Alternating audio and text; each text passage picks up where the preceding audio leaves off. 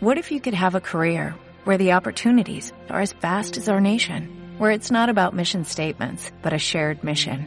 At U.S. Customs and Border Protection, we go beyond to protect more than borders, from ship to shore, air to ground, cities to local communities. CBP agents and officers are keeping people safe. Join U.S. Customs and Border Protection and go beyond for something far greater than yourself. Learn more at cbp.gov/careers.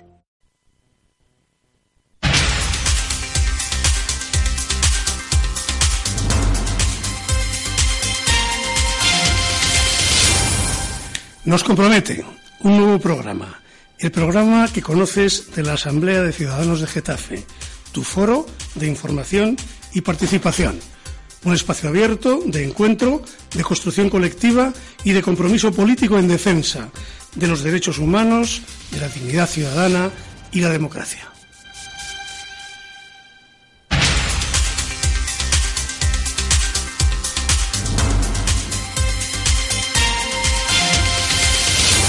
Hoy nos compromete la pasión por los huertos urbanos, la necesidad del reencuentro con parcelitas de vida vegetal en entornos de cemento y circulación salvaje.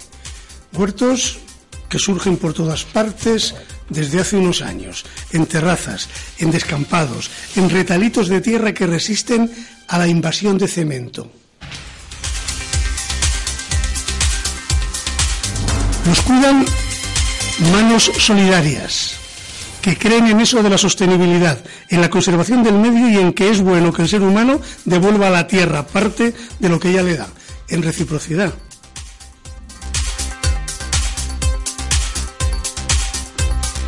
¿Una moda entre urbanitas ecologistas? ¿Una necesidad vital exportable a cada casa, a cada familia, a cada colectivo? ¿Uno? De los últimos clavos a los que agarrarnos en este mundo que hemos hecho, que seguimos haciendo insano entre todas y entre todos?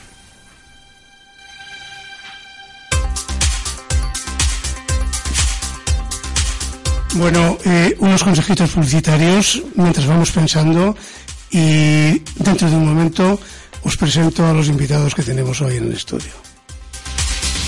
Ya está aquí el tradicional mercado de Navidad de Acoeg desde el 1 de diciembre hasta el 7 de enero podrás adquirir artículos de artesanía y alimentación en la Plaza General Palacio. Además habrá talleres para niños, juegos en familia y recibiremos la visita de Papá Noel y los Reyes Magos. Disfruta de la Navidad y compra en los comercios del barrio. Organiza la agrupación de comerciantes y empresarios de Getafe con la colaboración del Ayuntamiento de Getafe y Getafe Iniciativas, GISA. La agrupación de comerciantes y empresarios de Getafe te anima a realizar tus compras navideñas en las galerías comerciales de los barrios. Por cada compra superior a 10 euros entrarás en un sorteo de 200 euros para gastar en un solo día dentro de cualquiera de las 8 galerías participantes. Compra en tu barrio. Apoya el comercio de Getafe. Organiza ACOER con la colaboración del Ayuntamiento de Getafe y Getafe Iniciativas GISA.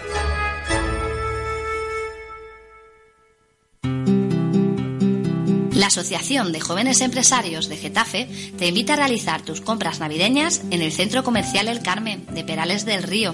Además, podrás traerte a los peques de la casa porque contaremos con servicio de animación infantil el 25 de noviembre y el 2, 16, 23 y 30 de diciembre en horario de tarde y el 26 y 28 de diciembre y el 3 y 5 de enero por la mañana.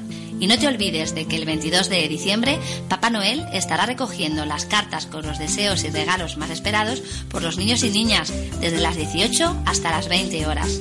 Disfruta de la Navidad en tu barrio. Organiza NAGE, Ayuntamiento de Getafe y Getafe Iniciativas, GISA.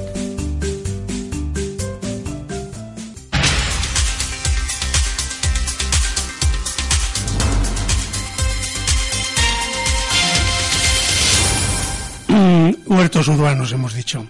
Hoy tenemos con nosotros a tres invitados. Primero de ellos, Emilio Lázaro, de la Asociación Biolibere, según unos, Biolibere, eh, según otros. Educación y Desarrollo. Perfecto. Emilio, ¿qué es eso de BioLibere? Bueno, eh, BioLibere es un proyecto de la Asociación Libere Educación y Desarrollo que lo que trata es de comercializar productos ecológicos, hacerlos, eh, digamos, más cercanos, que sean a buen precio y sobre todo respetando eh, la comercialización de comercialización corta y también respetando a los propios productores es un poco es el respeto a nosotros mismos, a, a, los, a los propios productores y a los propios consumidores. Algo muy en torno de huertos urbanos, que es de lo que vamos a estar hablando aquí durante una hora. Eso es, porque además la asociación tiene otro tipo de objetivos, como es potenciar el tema del, desarrollo de las personas aquí en Getafe. Incluso estamos colaborando con un grupo de gimnasia en, el sector 3, pues dando el apoyo jurídico. También estamos haciendo actividades relacionadas con la escritura creativa, también dando apoyo, pues pidiendo las salas, etcétera. En fin, estamos ahí trabajando y sobre todo haciendo educación medioambiental y haciendo e intentando formar a las personas en un consumo alternativo. Eso es interesante. Y además está con nosotros Mario, Mario González, mm, que viene de Perales eh, y pertenece a la asociación Surcando Getafe, que tiene un nombre poético y hermosísimo. ¿Qué es eso de Surcando Getafe, Mario? Bueno, lo, de, lo del nombre fue por, por votación popular, porque cuando el 15M, pues unos cuantos eh, queríamos hacer algo relacionado con huertos y, no teníamos claro el nombre. Y entonces en una fiestecilla la gente que estaba pues se dijo a ver de nombres propuestos y a votación y salió el de Surcando Getafe. Surcando Getafe eh, en pocas palabras es promoción de huertos y educación ambiental basándonos en los huertos. Pero luego hacemos otras actividades por ejemplo eh, rutas eh, por las lagunas, por el río Manzanares, por el Cerro de los Ángeles y otro tipo de actividades. Pero, el, pie, el pie del que se parte la línea de guion es la línea huertos urbanos y a partir de eso nos planteamos la sostenibilidad. Totalmente, Interesante, muy bien. Además tenemos con nosotros, bueno, a un compañero del programa que le hemos engañado para que venga, Andrés Aganzo. Hola Andrés. Hola, buenos días. Miembro del programa, pero además miembro de Ecologistas en Acción y bueno, y ocupado en muchas historias que tienen que ver con sostenibilidades. Sobre todo en Getafe, buscando siempre la armonía entre naturaleza, eh, formas de vida, vida cotidiana y recuperando los espacios verdes que sean posibles.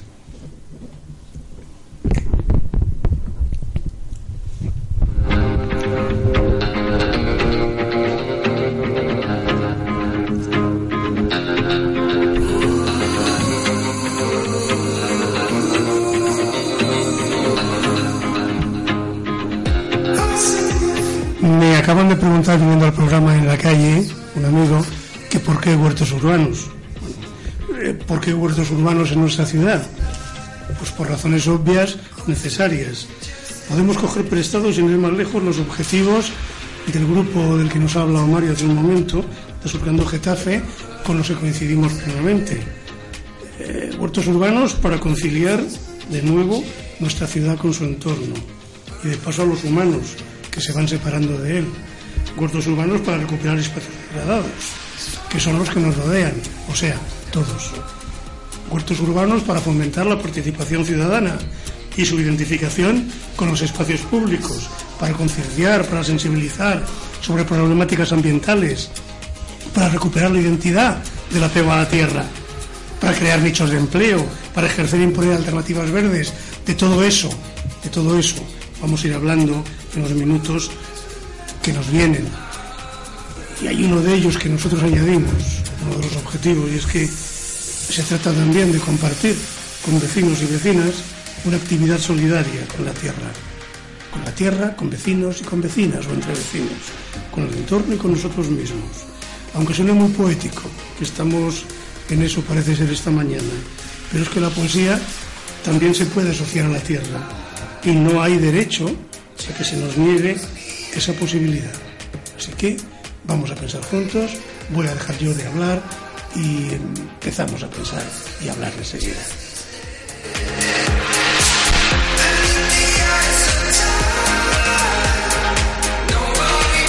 Y dispuestos a hablar, eh, os propongo oír un primer audio de voces ciudadanas de vecinos de nuestro entorno que se plantean eh, por dentro de ellos mismos, de su cuerpo, por qué y para qué y qué sentido tienen los huertos urbanos.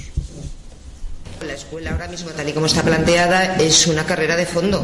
Hay muchísimas escaleras que subir, muchísimos exámenes que superar que muchos de estos alumnos, como tienen un nivel madurativo diferente, o sea, tardan más en llegar a unos determinados conceptos abstractos. Y sin embargo, la escuela ahora mismo es muy rígida.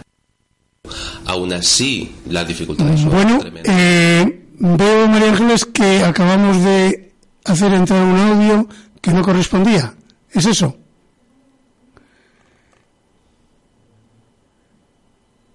Bueno, mientras vamos a hacer una cosa. Mientras buscan nuestros compañeros el audio que va a entrar, vamos a ir hablando entonces de los huertos urbanos. ¿Para qué, Andrés? Eh, ¿Surgen como paranoia de gente que ha vivido una vida agrícola y que quiere recordar su infancia o surgen por otras razones? No, hay diversas, no es una cuestión única. Primero hay una cuestión que es destrucción del paisaje. Y pensar, por ejemplo, en Getafe. Getafe está circundado por grandes carreteras la M50, la M45, la M42, tal, está cercada.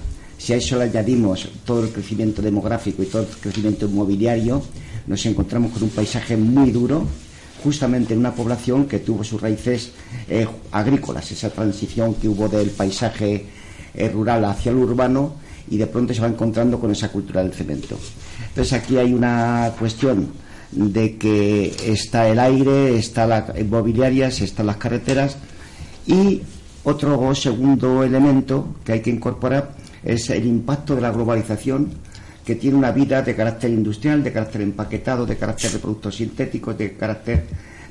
todo ese conjunto hace que las identidades humanas empiecen a reconsiderar el elemento de equilibrio con la naturaleza, el espacio de lo verde, el espacio de lo cercano, el espacio de sentirte parte de esa naturaleza, justamente son de las cosas que hacen que broten eh, por inercia no solamente Getafe, Fuenlabrada y tal, es decir, todo el país en estos momentos nacen muchos pequeños reductos y a escala europea muchos pequeños reductos queriendo emerger en esta cultura que tenemos de sembrar lo verde como contestación al cemento gris. Emilio, eso que dice Andrés, entre qué tipo de gente y de colectivos, Emilio y Mario, cuando queráis, ¿vale? ¿Entre qué tipo de gente y colectivos surge? Mira, pues yo te puedo contar un poco mi experiencia personal. Eh, en un principio de hace muchos años hubo una iniciativa que surgió en Madrid que se llamaba, con un nombre precioso, Bajo el asfalto está la huerta que teníamos, era una cooperativa. Mayor del 68, recuerda esto. no, bueno, un poco después, no soy tan mayor. Digo, digo el título. Sí, sí, el título sí, sí. Entonces, bueno, la idea, yo creo que lo que es el título de la cooperativa resume la filosofía de lo que pretendía, ¿no? Es decir, dentro de lo que es de una vida urbana, conectar eh, con una huerta de tal manera que las personas que vivimos en la ciudad podrán podamos adquirir productos ecológicos de una huerta cercana a la vez que eh, conseguimos eh, generar empleo estable. Esa es la idea de la cooperativa. Eh, con el paso del tiempo y dentro de lo que es la experiencia de, de Plántate, el origen de, digamos, quizás el, grupo motor es gente sensibilizada, gente quizás cercana al tema de, del cuidado del medio ambiente, del cuidado de la salud, pero eso se transmite en general, luego se va pasando a gente que a lo mejor no viene de esos mundos. O sea, es una cuestión muy transversal porque la, tierra, al final, yo creo que está en el inconsciente colectivo, como decía también Andrés. Eh, realmente España ha sido rural hasta hace muy poco, hasta hace 50 años. Yo creo que todo el mundo hemos tenido una experiencia cercana. Mis padres, por ejemplo, han sido agricultores. Creo que las personas mayores han tenido mucha vinculación con la tierra. Las personas más jóvenes quizás, pues el recuerdo de ir al campo, de ir al pueblo, todo ese tipo de cosas yo creo que eh, une mucho.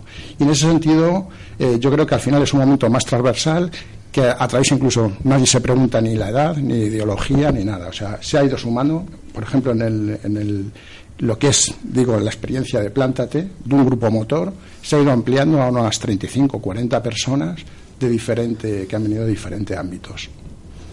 Y en el caso de vuestra asociación, Mario, ¿qué tipo de gente es la que la llena? Eh, antes de decir el tipo de gente, voy a decir eh, algún dato histórico. Los huertos urbanos, es decir, pequeños huertos en las ciudades, esto existe desde hace siglos. Otra cosa es la, situación moderna de los huertos urbanos. Por ejemplo, aquí en Madrid podemos hablar en los últimos 25 o 30 años y aquí en Getafe en los últimos 5 años. Pero os quiero dar un dato. ¿Sabéis que durante la Segunda Guerra Mundial en Londres llegó a haber más de 100.000 huertos urbanos? Entonces los huertos urbanos eh, también son una necesidad vital. Están muy bien estos comentarios que hacen los compañeros porque efectivamente nos ayuda a que todo ese contacto que había con el mundo rural, volver a retomarlo. Pero cada vez más es que se ve imprescindible poder eh, plantar, eh, plantar árboles, plantar huertos, porque cada vez hay menos oxígeno, más CO2 cambio climático con unas consecuencias terribles y a su vez aumenta el paro, aumenta la precariedad. Mira, cuando nosotros estábamos impulsando la ordenanza de huertos urbanos en Getafe, y previamente en nuestro grupo hablábamos y decíamos, esto yo proponía, se tienen que llamar huertos de subsistencia. Y me decía mis compañeros, hombre, es que es un poco fuerte, vamos a dejarlo en huertos familiares, pero en ningún caso estábamos conforme con que se llamaran huertos de ocio. Huertos de ocio, los primeros que surgieron en Madrid hace más de 25 años en San Fernando de Henares, estaba bien, era como una alternativa más ecológica al ocio. Pero hoy en día, con la degradación, con el cambio climático, cada vez es más necesario. Afortunadamente también hay eh, gente joven que lo ven así. Luego, si entramos en la parte de alimentación natural, ¿qué mejor huerto, qué mejor alimentación que la que pones tú? Algunas voces de esas que anunciábamos hace un momento y que no han podido salir, que me dicen que ya sí están disponibles, hablan de esas cosas. Vamos a oírlas mm, ahora mismo y volvemos a hablar de ello, ¿vale? Adelante. Un huerto urbano es, es, dejar algo para generaciones futuras. Ver a los a mis nietos, como he dicho, a mis hijos, detrás de nosotros o detrás de todos los que estemos ahí, intentando recolectar un tomate o un pimiento o una patata producida por nosotros y que sea para todos, creo que es un orgullo personal. Yo soy aquí del Bercial y echaba mucho de menos un lugar de encuentro en el que sentir de verdad a, mis vecinas y vecinos y poder compartir y empezar a transformar la ciudad. Es una herramienta para transformar la ciudad en una ciudad más habitable y conseguir espacios de vínculo entre los vecinos y aparte aportar un grano de arena para contribuir contra el cambio climático. Sobre todo el respeto por el medio. El respeto por el medio que sea mm, lo más natural que sea lo más natural, porque lo otro ya lo tenemos en los hipermercados. Entonces, el huerto urbano creemos que debe ser lo más natural sin agredir al medio. Yo creo que los huertos urbanos, que lo más importante de todo, de todo, es el concienciar a la ciudadanía de que vivimos, comemos, de que la naturaleza nos aporta todo y que o la respetamos o con ella morimos. Eh, la primera base creo que es para lo que es fundado esto, para los necesitados. Y a partir de ahí cada uno pone su granito a su conciencia, porque es gratuitamente, para los necesitados. A la satisfacción de un trabajo hecho en beneficio de una calidad, de una calidad del alimento que está criando. Los huertos escolares, yo por la experiencia que tengo, tienen importancia para los niños, pues porque ellos ven desde el principio que está preparado el terreno, pueden siembran, ellos luego ven la evolución de las plantas y luego también la, recolección. Y cada uno pues, puede saber cuál es la patata que ha sembrado y cómo la recolecta. Y luego incluso lo llevan a la cocina. O sea que ven toda la evolución del producto. El huerto es una herramienta, el huerto es verdad que además nos enseña muchas cosas. A mí me encanta hablar con nuestros agricultos y aprender tantas cosas. Nos están enseñando muchísimo, pero mm. eh, no solo de conocimientos hortícolas, sino además de convivencia. Eh, a mí me hubiese gustado hace unos años poder trabajar un huerto urbano. Es algo que me, satisface mucho. la tierra para mí es la madre de todo. Entonces, mm, cavarla, arreglarla, plantarla y ver luego sus frutos es algo que hubiese querido poder hacer, pero otros lo harán.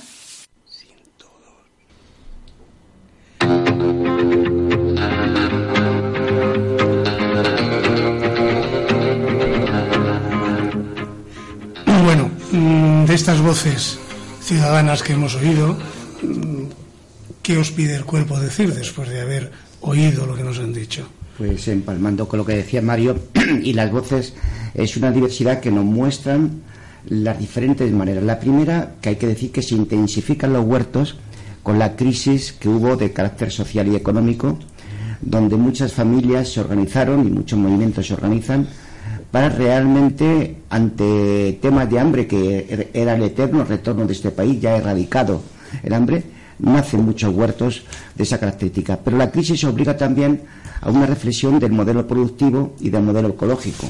Y realmente lo que vienen a manifestar todas eh, las voces de la calle es justamente la mirada ecológica a la ciudad y la mirada de los productos de calidad que son hechos a mano, nunca mejor dicho, y que realmente sirven para distribución.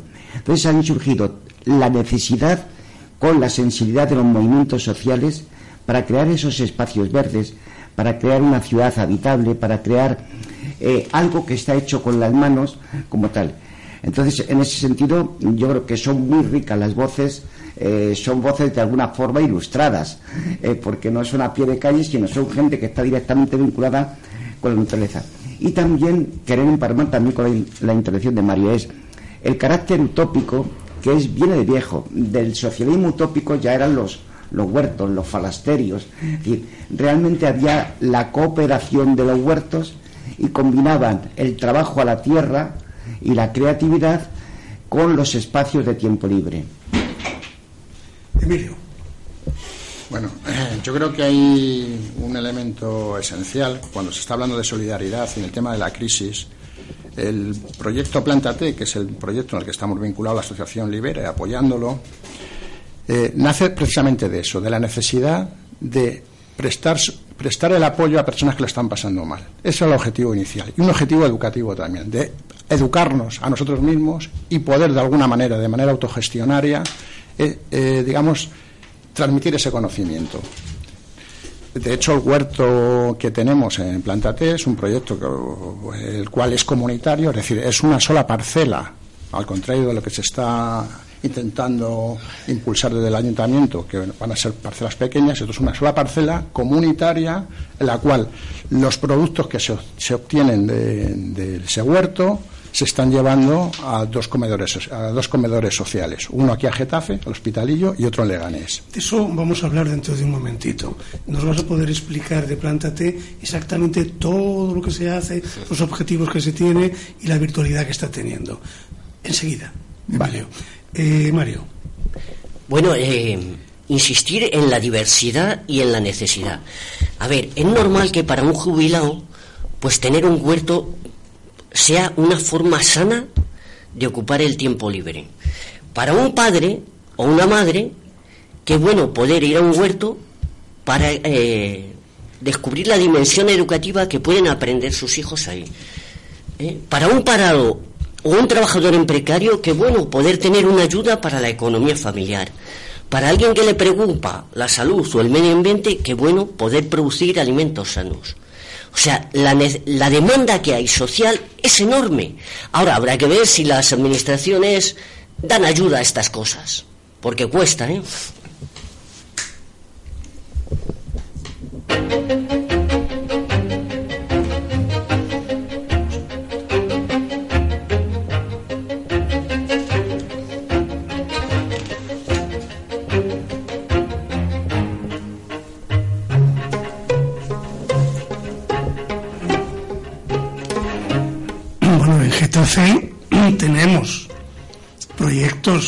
De huertos, tenemos huertos en marcha.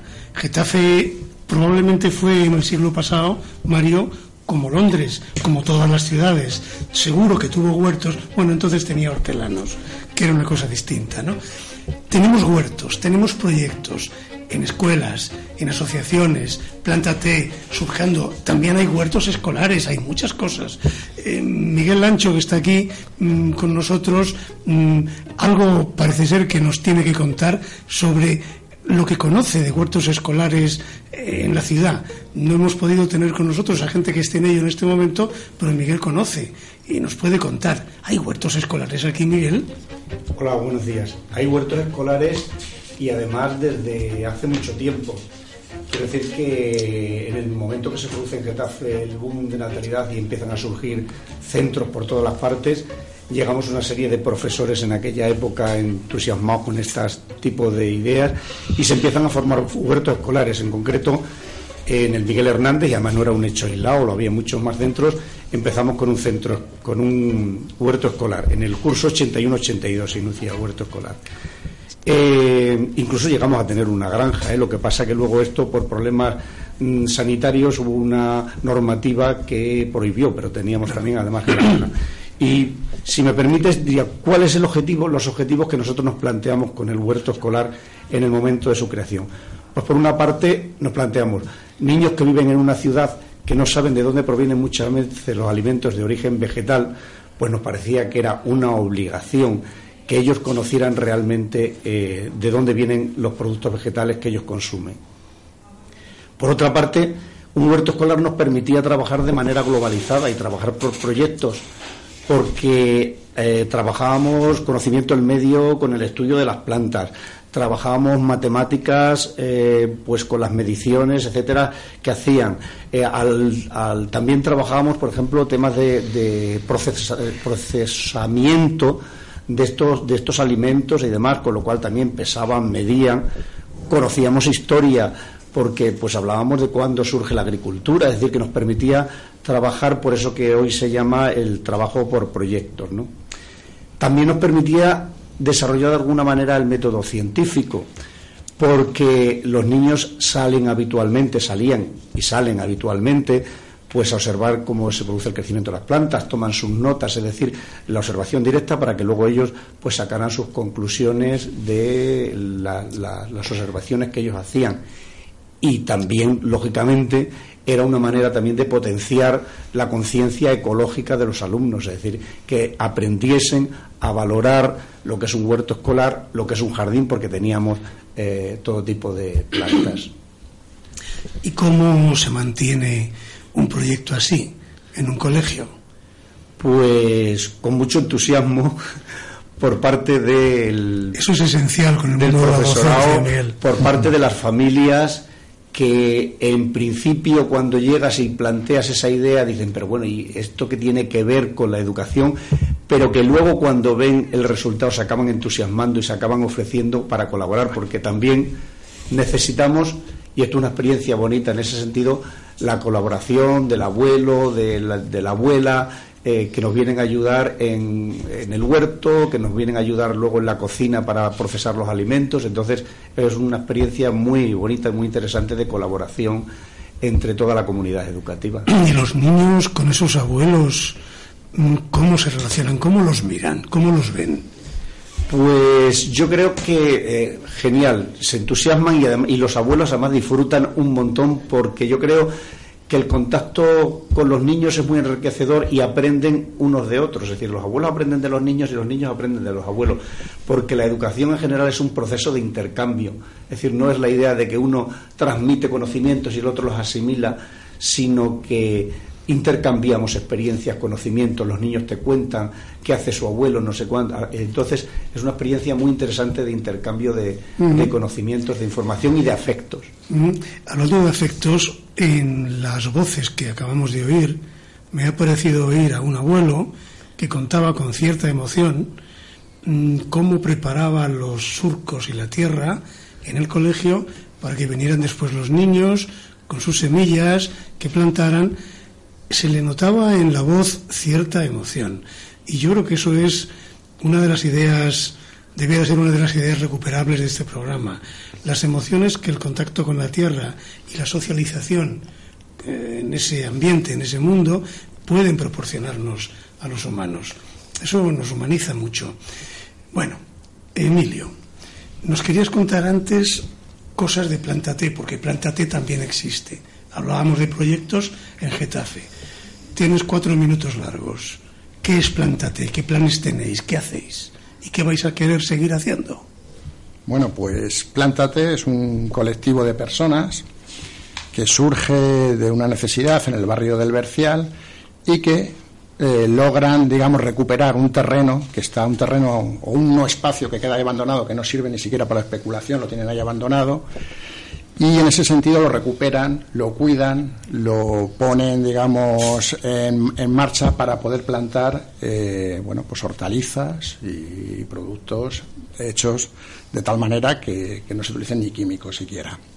¿Con qué objetivo? Comentaba yo antes también, con el objetivo este, en un primer momento, de poder eh, digamos, esa producción, donarla a gente que lo necesita. En este caso, a través del Hospitalillo de San José y de una asociación que hay en Leganés también que tiene un comedor, un comedor social.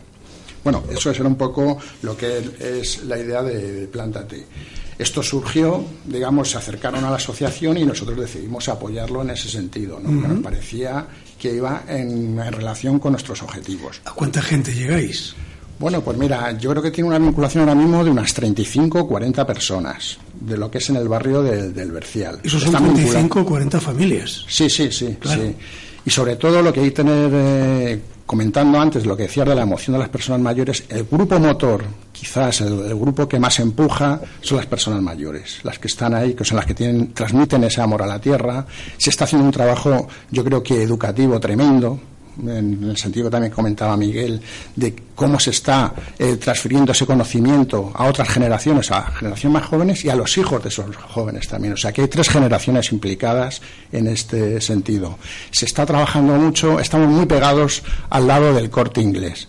El corte inglés es el templo del consumismo. Derroche de luz, derroche de consumo, llegar allí con coches y nosotros estamos justo al lado haciendo justo todo lo contrario. Eh, tenemos un sistema de goteo para ahorrar hasta la última gota de agua. Tenemos un sistema de reciclaje de todo tipo de cosas se reciclan ahí. Eh, los palés, se ha hecho una recogida de palés para poder, eh, de, alguna manera, poder reutilizarlos. Se está haciendo compostaje, se ha hecho un taller de compostaje, se ha hecho una ruta en bicicleta conectando los distintos huertos. Es decir, se está haciendo un trabajo de eh, configurar y de consolidar un, digamos, una comunidad y recuperar un espacio que hasta entonces el ayuntamiento quizás ahí no tenía. ¿Os podemos ir a ver allí? Sí, sí, claro, eso se puede. ir a ver la gente que le apetezca. a ver, voy al corte inglés, pero paso de entrar en el corte inglés. Eso es voy a, a, los huertos de Plantate. ¿Dónde están esas? Ubícanos un poquito y dinos quién nos atiende y quién nos cuenta y quién nos enseña. Mira, eh, a ver, normalmente aquí se, está, se hace un trabajo exclusivamente voluntario. Es decir, la gente quizás que más tiempo tiene, como comentaba antes, a las personas más mayores, que ya están libres de la esclavitud del trabajo trabajo y bueno, y ahora se dedican a lo que se quieren dedicar. Y normalmente los domingos por la mañana suele haber gente, se suele quedar eso sobre las 11 o las 12 y la gente va a colaborar, aunque a lo largo de toda la semana haya actividad por la tarde. está ubicado justo pegado al corte inglés, me parece que se llama la Avenida Salvador Dalí, me encanta el contraste, o sea, me sigue gustando. sí, sí, sí, la idea es. Y yo creo que es, muy simbólico. Y está justo si te colocas enfrente, digamos, en la plaza que hay del corte inglés, a la derecha, donde sale esa avenida, y está en un caballón, superando un caballón, ahí está pegando a la carretera eh, también de un ramal de la M45. ¿Y la gente que no sabe lo que es un caballón? ¿Qué es un caballón? Para que lo pueda identificar. Bueno, pues es un pequeño cerro, digamos, que se ha hecho para dividir lo que es la carretera de lo que es el espacio. ¿Un cerrito que separa? Un, un cerrito que separa. pues en ese cerrito, pues ahí justo eh, eh, estamos. Ahí estamos. Miguel quería decir algo sobre eso. Sí, solamente quería hablar sobre lo que decía Emilio. El otro día me pasé por allí y efectivamente es una metáfora de los contrastes de la ciudad. Y muy interesante Solamente un matiz que, le, quería aprovechar para decirle, mm, me faltó que tenéis que poner algún tipo de, cartel donde ponga huerto urbano de no sé qué, porque si no, no es fácil identificar solamente viendo eso eh, que es un huerto urbano y, el, y lo que significa eso del huerto urbano. Entonces, que sería interesante para que los vecinos que paseamos por allí sin conocerlo, que sepamos que eso y podamos acercarnos y preguntarnos y preguntaros y hablar con vosotros. Miguel, algo así como huerto urbano, plántate. Paréntesis abajo, subtítulo. Esto no es del corte inglés. Algo así. Algo así. Esto es alternativa al corte inglés. Van a disfrutar y no gastar dinero. Pero sin nombrar las palabras a veces comerciales. vale, de acuerdo. Esto no es de al lado. vale, lo dejamos así. Mario, eh, surcando Getafe. A ver, eh, ¿qué es eso y qué hacéis? Sí.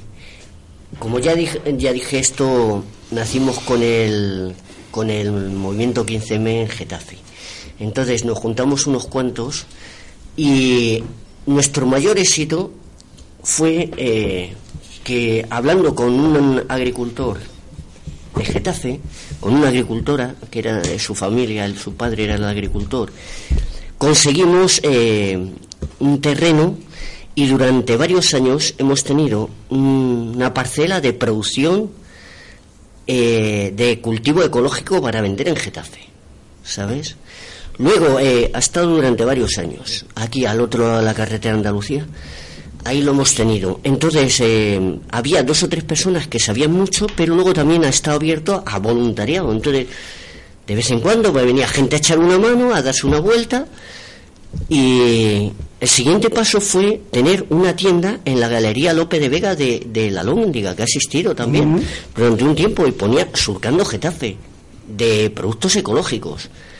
Luego, por distintas circunstancias, pues esto ha ido menos, entre otras cosas porque es difícil sobrevivir en una ciudad como Getafe de este tema, ¿sabes? Y al final, pues, eh, si te sale otro trabajo que tiene que ver más con lo que tu formación o lo que sea, pues no vas a decir que no, no está el tiempo para renunciar a algunos empleos. Pero la parte de impulsar iniciativas y seguir haciendo pequeñas iniciativas, las seguimos haciendo. Por ejemplo, nosotros colaboramos con el huerto escolar que hay en mi barrio, con el Colegio Julia Investeiro. Si procede, os cuento algo. Hemos hecho una experiencia muy interesante de cómo hacer compostaje solo con hojas. Si queréis, os la cuento brevemente. Pues nada, es, es tan sencillo como cuatro palés al lado de una valla, con apoyo de la dirección del colegio y tal, entonces ponemos los palés, hablamos con el conserje y le decimos, oye Juan, em, ¿qué te parece si en vez de echar las hojas afuera en el contenedor de basura, lo echas aquí? Respuesta del conserje, pues la verdad es que a mí me da igual, casi me viene bien. Bueno, el año pasado recoge todas las hojas, las echa aquí y sin que hayamos hecho nada más que un par de veces, según iba echando las hojas, echarle una capita de tierra, un año después tienes el abono. Un abono 100% vegetal, 100% sin salir del colegio, 100% sin añadir nada. Entonces a veces dicen, oh, pero es que eso lleva algunas piedras y algunos eh, plásticos y cosas. Resulta que no hay ningún inconveniente porque cuando el abono está hecho es muy fácil retirar cualquier piedrecilla o plástico que haya. Andrés. No, a mí me está sorprendiendo porque estamos hablando de huertas escolares y parece poesía todo esto. Es decir, poesía en el sentido de las palabras que tienen esa connotación, surcando, surcando la tierra, plántate, y sobre todo la cuestión de los huertos de escolares es romper los muros de la escuela, romper el estar confinados en un territorio y salir al aire libre. Entonces, en salir al aire libre se habla de semilla, de con las manos, de la creatividad, de los niños y niñas que saben a ver cómo crece aquello que han plantado. Recuerdo incluso los primeros momentos del movimiento de renovación pedagógica que llevaban a los niños fuera del aula para esa conciliación con la naturaleza. Y esos niños y niñas luego defienden por encima de todo, incluso se dio con la granja, la granja, la limpia, a ver conejos, a ver una animal, a ver... Hay toda una filosofía y además todo es alternativa. Yo creo que incluso surcando Getafe, que hubo un pleito en aquel entonces en los presupuestos participativos contra las cuestiones mercantiles, como era el cable esquí, eh, porque fueron dos proyectos alternativos, uno que era surcando, que era la creación eh, de un huerto frente a un cable esquí. Frente a insostenible. Eh, insostenible. Claro. Y lo mismo lo de planta Es decir, yo creo que estamos ante un fenómeno donde el elemento de las manos, donde el elemento del aire, el elemento de la tierra, el elemento del agua, se convierten en prioridad sobre los espacios especulativos o sobre los grandes eh, centros comerciales. Entonces, es decir, como aquellos libros que se decían lo pequeño es hermoso, porque está construido a mm, medida del de la ciudadanía. Entonces, esto es una cuestión eh, que se está potenciando porque hay una sensibilidad extraordinaria frente a lo que ha sido la invasión de todo lo que es la globalización. Sí, y es que a veces eh, resulta que coinciden las necesidades y las circunstancias. Y ahora mismo eh, sabemos de la existencia, bueno, de que se está haciendo en este momento, se está preparando un montón de huertos urbanos en una parcela de 3.500 metros cuadrados en el sector 3 de Getafe. Parece ser que hayan coincidido una idea o unas ideas de algunos vecinos, a los que vamos a oír dentro de un rato, en algún sentido, con, bueno, que le ha venido bien al Poder Municipal también, y entonces, coincidiendo las dos circunstancias, ahora mismo hay casi hechos 41 huertos urbanos y una zona grande eh, para huertos escolares o para asociaciones. Digamos que coinciden las cosas. Si sabéis de eso, yo quería preguntaros mm, qué opináis, eh, cómo lo veis y qué condiciones debieran tener. Bueno, permíteme que os diga el origen de esto. La palabra coincidencia entre un interés ciudadano y un interés político es falso en este caso. A ver, esto nos ha costado pelearnos más de un año. La, cuestión viene, es que se juntan dos cosas. Es más bien una coincidencia entre distintos eh, ciudadanos. Por una parte, cuando empieza a funcionar el Consejo de Medio Ambiente, ya desde la primera reunión se ve que había por lo menos cuatro o cinco asociaciones muy interesadas en que hubiera huertos en Getafe. El concejal ni idea, jamás se había planteado nada de esto, nada. Pero claro, cuando se da cuenta de que de la gente que tiene allí delante, la mayoría tenía un interés por haber huertos urbanos, la respuesta fue, algo habrá que hacer. Segundo paso, entonces ahí empezamos a trabajar el tema de, de, la ordenanza municipal de huertos, que os puedo contar cómo surgió el tema. Pero luego lo de la propuesta del sector 3 son dos ciudadanos del sector 3, una chica que es ingeniera técnica forestal y otro vecino que sin conocer una ordenada, proponen en los presupuestos participativos por qué no hacer algo relacionado con huertos. Un proyecto precioso. Respuesta de la administración, oye, es que esto no se puede hacer, es que vosotros queréis hacer un montón de huertos en un parque municipal como era el de la Lóndiga. Resulta que la, la ordenanza de parques y jardines en Getafe no permite hacer huertos. Curiosamente, se pueden hacer instalaciones deportivas en parques y jardines, pero huertos no. Cuando le decimos, pues en Madrid hay decenas de huertos hechos en parques. Y dice, es que la ordenanza del Ayuntamiento de Madrid permite hacer huertos en parques, como en muchos otros sitios de España, pero la de Getafe no. Para nosotros esto era kafkiano. Entonces, lo que sí ha habido ha sido una coincidencia de necesidad ciudadana de gente de ámbito distinto y nosotros de Surcando le dijimos a estos vecinos del sector 3, Mónica y el otro chico, os vamos a apoyar. Y hemos ido a reuniones de los presupuestos participativos en el sector 3 para decir eso. Le pegaron un tijeretazo en el proyecto impresionante y luego se lo han vuelto a cambiar. Luego, al final, se han desanimado bastante. Por eso ya, eh, y lo de los huertos, los 41 huertos venía de otra raíz distinta, pero ¿qué han hecho? Si por una parte tenían la obligación de hacer algo porque se había aprobado los presupuestos participativos y por otra parte tenían eh, la presión ciudadana en el Consejo Municipal de Medio Ambiente, pues han dicho, ah, pues así nos hacemos un ahorro. Vamos a hacer un refrito con estas dos cosas que ni satisfacen a uno ni a otros, pero algo hacemos. Y recuerdo que el año pasado, cuando la alcaldesa en el mes de julio presenta, no unos huertos, presenta que va a haber una red municipal de huertos urbanos. ¿Están pensando en un segundo huerto de ese tipo bueno, en el sector? Palabras. Ah, bueno, esa parte ya no me lo sé, pero la alcaldesa lo que dijo fue: con el tiempo, con el tiempo, eh, nos gustaría que hubiese huertos casi en cada barrio. Pero claro, hacer 41 huertos para una ciudad de 180.000 habitantes en, mi en mis palabras, en mi opinión, es un poco insignificante. Vamos, os propongo oír las palabras de los vecinos y luego seguimos hablando, ¿vale?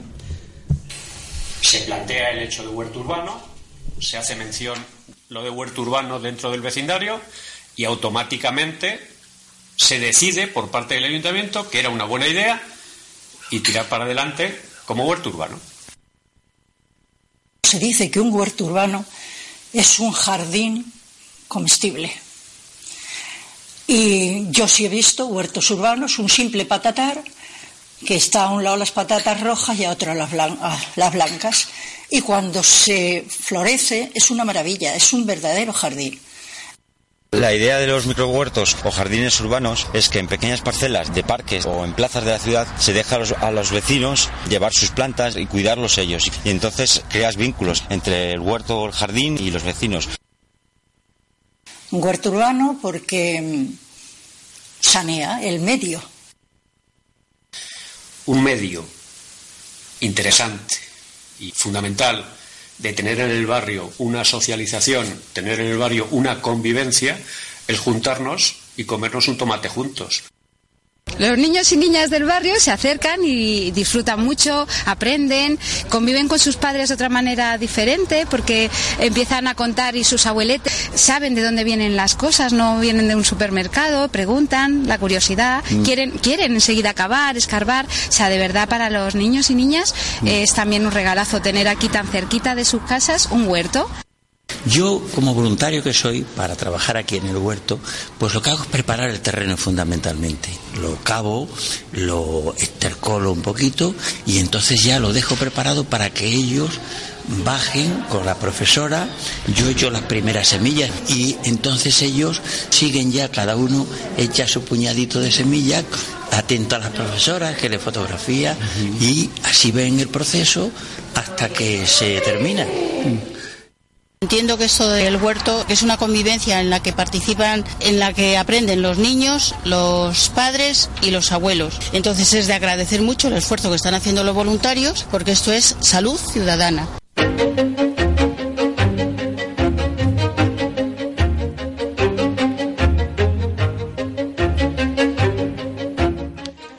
Bueno, los huertos urbanos dan mucho de sí. Eh, teníamos otro bloque de voces grabadas que de vecinos y vecinas que nos hablaban de bueno hacia dónde queremos ir en este asunto con qué soñamos, qué nos viene bien. Os propongo que lo digamos ahora, el tiempo se nos va acabando y luego, todo el tiempo que quede, hablamos de lo que nos vaya pidiendo el cuerpo sobre el oído. ¿Os parece? Pues venga, Voces Ciudadanas 3. Adelante, María Ángeles foro de sostenibilidad, ahí hemos participado, se han presentado muchas propuestas por parte de distintos grupos, pero luego la normativa se queda como corta. No contempla muchos tipos de huertos, solamente contempla los de ocio y los de y los comunitarios. No contempla microhuertos o no contempla espacios posibles para que los vecinos los cultiven en parques o jardines comunitarios o para alquiler, para producción real de agricultura agroecológica y tampoco contempla una aula agroecológica ni un banco de semillas para intercambiar entre los distintos huertos. Yo lo que pediría, ante todo, respeto, que últimamente no sabemos quién, pero no nos respetan. Entran y el otro día nos han robado y hoy falta otra cosa más. Y aparte de, de, respeto, pues luego apoyo de la ciudadanía, colaboración, tanto de la ciudadanía como de los estamentos oficiales, pues bueno, apoyo institucional tenemos por parte del ayuntamiento en el sentido que bueno, pues nos dejan el agua y tal, pero es verdad que la valla que hace tanto tiempo, más de año y medio que nos prometieron y, una pequeña eh, caseta para, guardar las cosas, eh, bueno, pues está retrasando. En nuestro caso concreto también necesitaríamos un permiso eh, por escrito de poder estar aquí, que en principio no lo tenemos todavía. Esto es un trozo de una zona verde, pero que está limítrofe con una carretera y que era una escombrera. Entonces lo que queríamos era recuperar esto, que estaba abandonado. Mm, puesto que sale la ordenanza de huertos escolares, el ayuntamiento tiene que coordinar eso. Si trae semillas que las traiga en el mismo momento, si trae estiércol que lo traiga en un momento adecuado. Y luego otra labor que se podría hacer en los huertos escolares es la labor de compostaje. Todo lo que no se consume, pues puede volver a la naturaleza a través del compostaje. Bueno, pues sería necesario que hubiese un banco de semillas público gestionado por el ayuntamiento para poder intercambiar semillas entre los distintos huertos.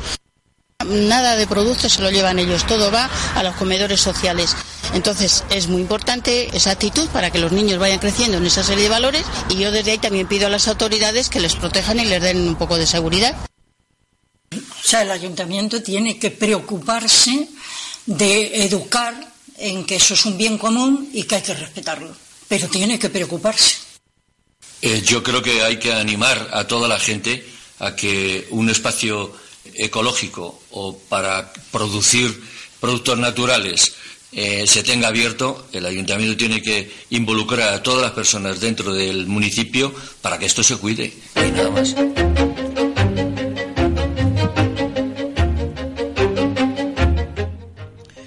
Bueno, ¿qué os pasa por el cuerpo y por la cabeza y qué necesitamos saber y pensar hacia el futuro sobre huertos urbanos? Andrés. Huertos urbanos y más allá de los huertos. Primero, Getafe tiene un patrimonio grandísimo de territorio, es decir, de los 75 kilómetros cuadrados que tenemos, eh, son espacios susceptibles de generar todo esto que estamos llamando huertos urbanos y espacios verdes para la convivencia. ¿Por qué? Porque ese patrimonio ahora mismo está olvidado, ha sido lugar de desecho, lugar de aburrimiento y enlazando con la participación de Mario. Siempre la política va detrás eh, las organizaciones políticas van detrás de la ciudadanía. En la ciudadanía en este momento hay una sensibilidad especial por la recuperación de ese patrimonio, sea agua, sea tierra, sea aire como tal. Desde ese punto de vista, los huertos, los que están facilitando por las expresiones de la calle, es ese encuentro vecinal que rompe la simetría de viejos por un lado, niños por otro, tal. El huerto se constituye, se configura como un lugar de encuentro de entre personas y entre la naturaleza.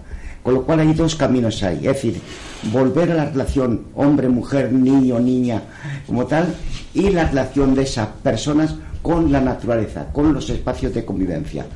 En este sentido, estamos hablando de una cultura que está pasando del lamento a la propuesta, es decir, de la reivindicación a la propuesta, no solamente nos quejamos, sino que además están poniendo iniciativas en marcha que son bellas por naturaleza y que hablan de la armonía y del cuidado.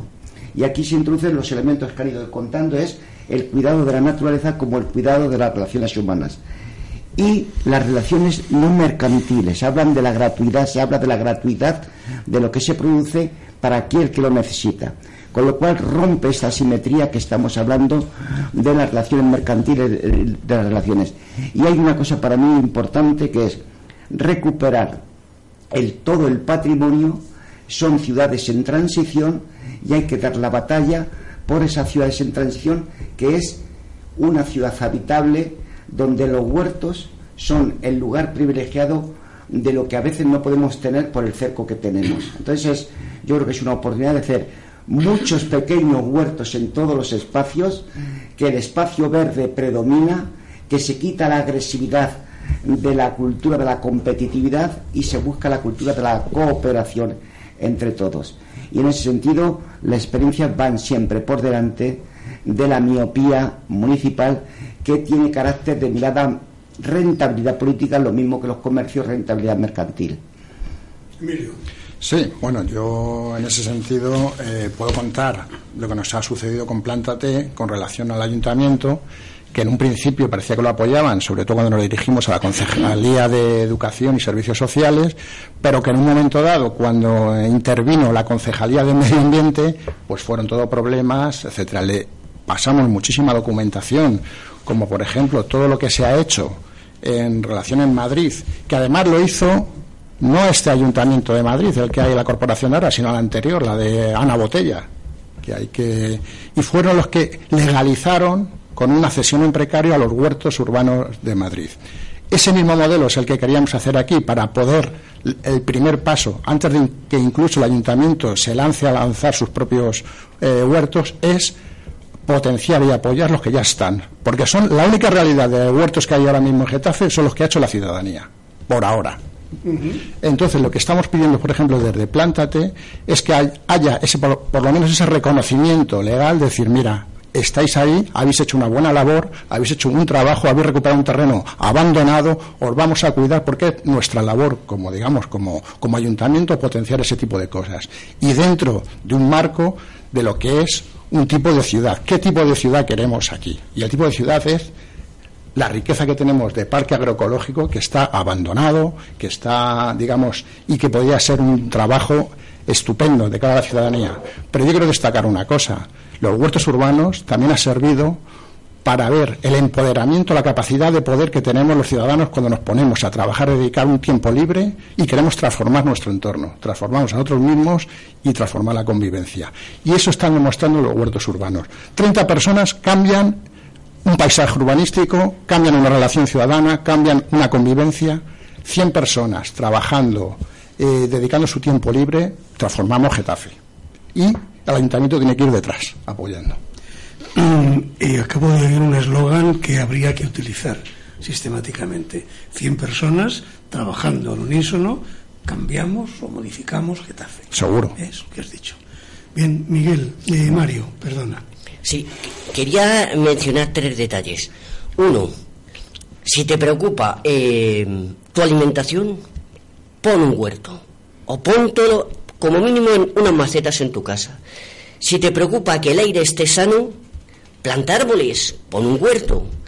Si quieres ser libre, pon un huerto, porque el huerto te da autonomía. El huerto eh, tiene eh, un enriquecimiento personal increíble. Lo podemos comparar, por ejemplo, con la pintura. Tú ves un lienzo en blanco y eh, cuando el pintor empieza ahí a poner sus colores, sus formas y tal, está creando algo y al final eso transmite ideas, sentimientos y tal. Cuando tienes un, una tabla en el huerto, ¿sabes? Una parcelilla que la has mm, mm, preparado y no tienes nada y pones las habas, pum, pum, pum, la semilla de las habas y a las dos semanas eso te ha nacido, es algo mágico, increíble. Eso para los niños es impresionante, pero es que sigue impresionando a mí que llevo años plantando habas, me sigue, eh, resultando fascinante.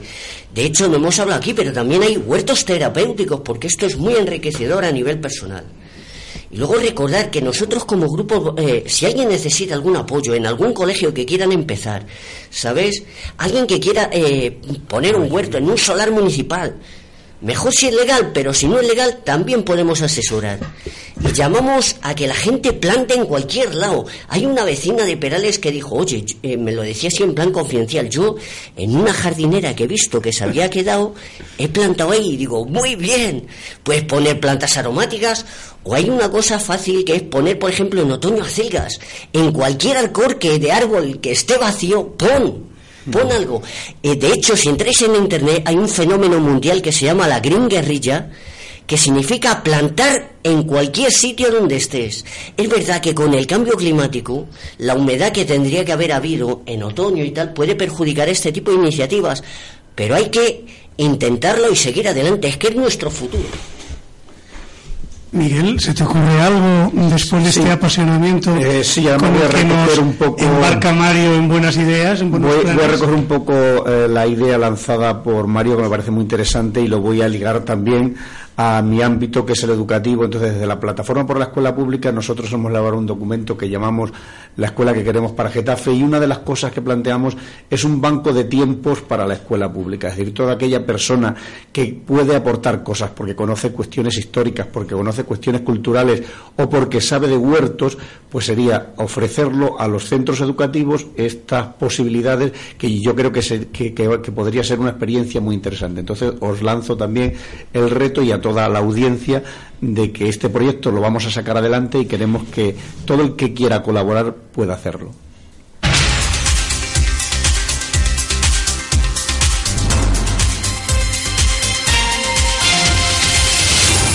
Gracias Miguel, gracias Andrés, gracias Mario, gracias Emilio por compartir reflexiones con nosotros. Gracias mil a las personas que han puesto su voz a esas ilusiones participativas que hemos podido oír sobre huertos urbanos. Eh, en fin, nosotros vamos cerrando. En el próximo programa, la Asamblea de Ciudadanos de Getafe de nuevo ofrecerá alternativas solidarias para la defensa de los derechos. Salud ciudadana es nuestro deseo. Salud ciudadana y social en los términos más amplios. Y un ejercicio ecológico esta vez y el resto de las veces de defensa de la ciudadanía soberana de sus derechos y de sus libertades.